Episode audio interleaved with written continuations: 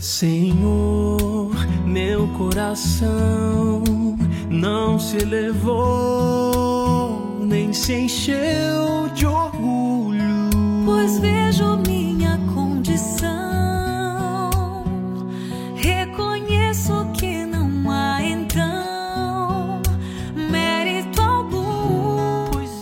Em nome do Pai, do Filho e do Espírito Santo. Amém. Bom dia, paz e bem. Hoje é segunda-feira, dia 20 de março.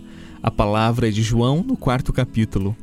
Naquele tempo, havia em Cafarnaum um funcionário do rei que tinha um filho doente. Ouviu dizer que Jesus tinha vindo da Judéia para a Galiléia. Ele saiu ao seu encontro e pediu-lhe que Jesus fosse a Cafarnaum curar seu filho, que estava morrendo. Jesus disse-lhe: Se não virdes sinais e prodígios, não acreditais. O funcionário do rei disse: Senhor, desce antes que meu filho morra. Jesus lhe disse: Podes ir, teu filho está vivo. O homem acreditou na palavra de Jesus e foi embora. Enquanto descia para Cafarnaum, seus empregados foram ao seu encontro dizendo que o seu filho estava vivo. O funcionário perguntou a que horas o menino tinha melhorado. Eles responderam: A febre desapareceu ontem, pela uma da tarde. O pai verificou que tinha sido exatamente na mesma hora em que Jesus lhe havia dito: Teu filho está vivo. Então ele abraçou a fé juntamente com toda a sua família. Esse foi o segundo sinal de Jesus. Realizou-o quando voltou da Judéia para a Galiléia. Palavra da salvação. Glória a vós, Senhor. Senhor, pois sereno e tranquilo, me sacio em teu amor.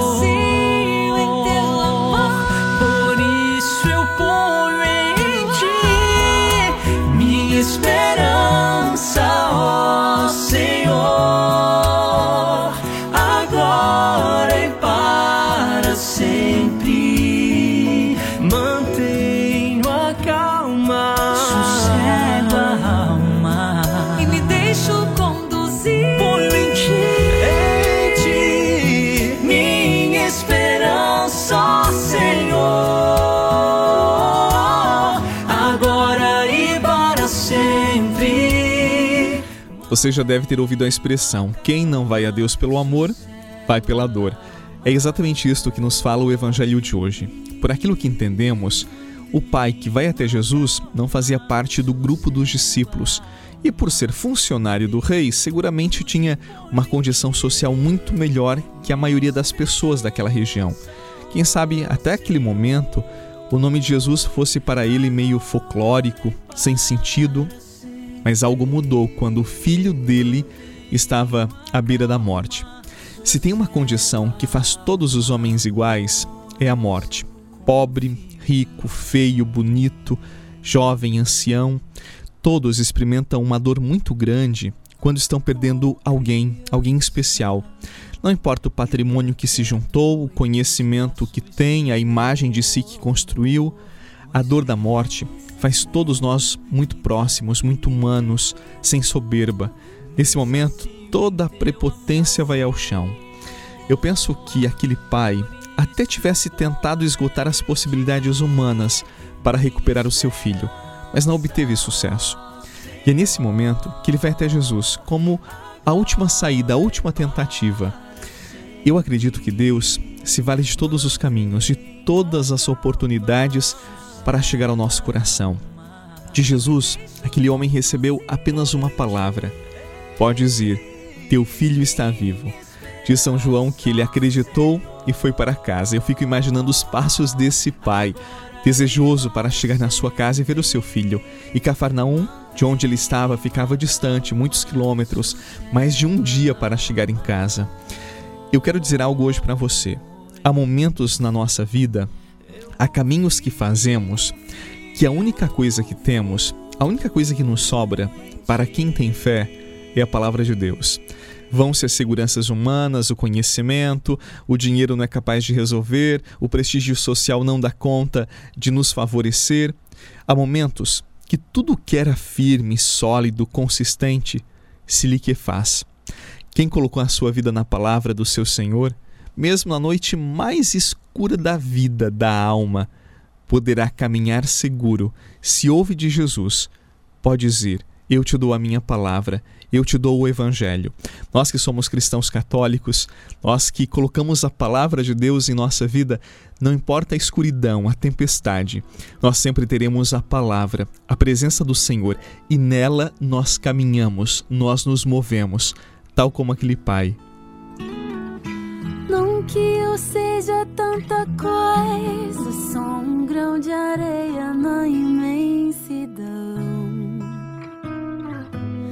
Mas cabe quase o mundo inteiro no meu peito.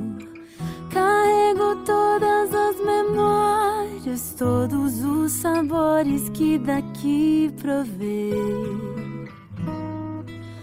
Levo comigo os abraços que ganhei. Mas se tiver que definir em uma só palavra, canção, se dessa vida eu levasse um só nome, Ele é Cristo. Reze hoje comigo, bondoso Jesus como foste compassivo com aquele pai, de ti ele recebeu uma palavra de vida. Hoje, aos teus pés, neste momento de intimidade, eu coloco a minha vida. Tu sabes do meu coração, tu sabes das minhas aflições.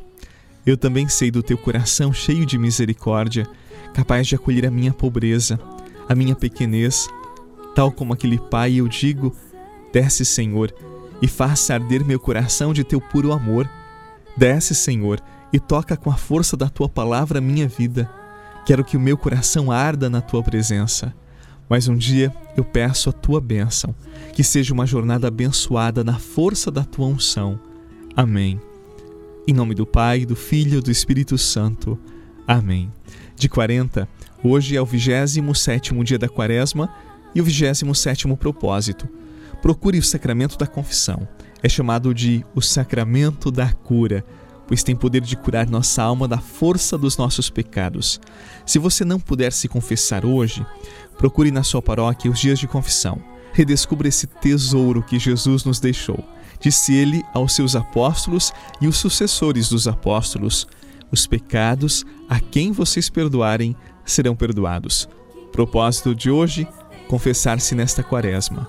A você, um excelente dia, muita paz e não esqueça, você terá sempre, na noite mais escura da alma, na tempestade mais revolta, a palavra de Deus, que vai sempre mostrar o caminho e será a sua força.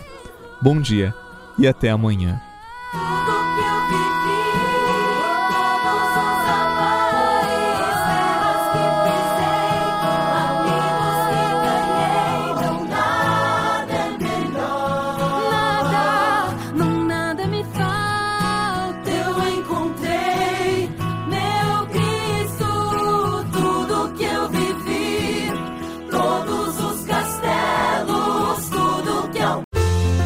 Você rezou com o Padre Eduardo Rocha, pároco da Catedral de Tubarão. Você pode acompanhar todos os dias pelo Spotify, Deezer, Castbox, Google Podcasts e YouTube. Basta procurar Oração da Manhã com o Padre Eduardo Rocha. E se preferir para receber pelo WhatsApp e Telegram, envie a palavra oração para 48 996 44 1433.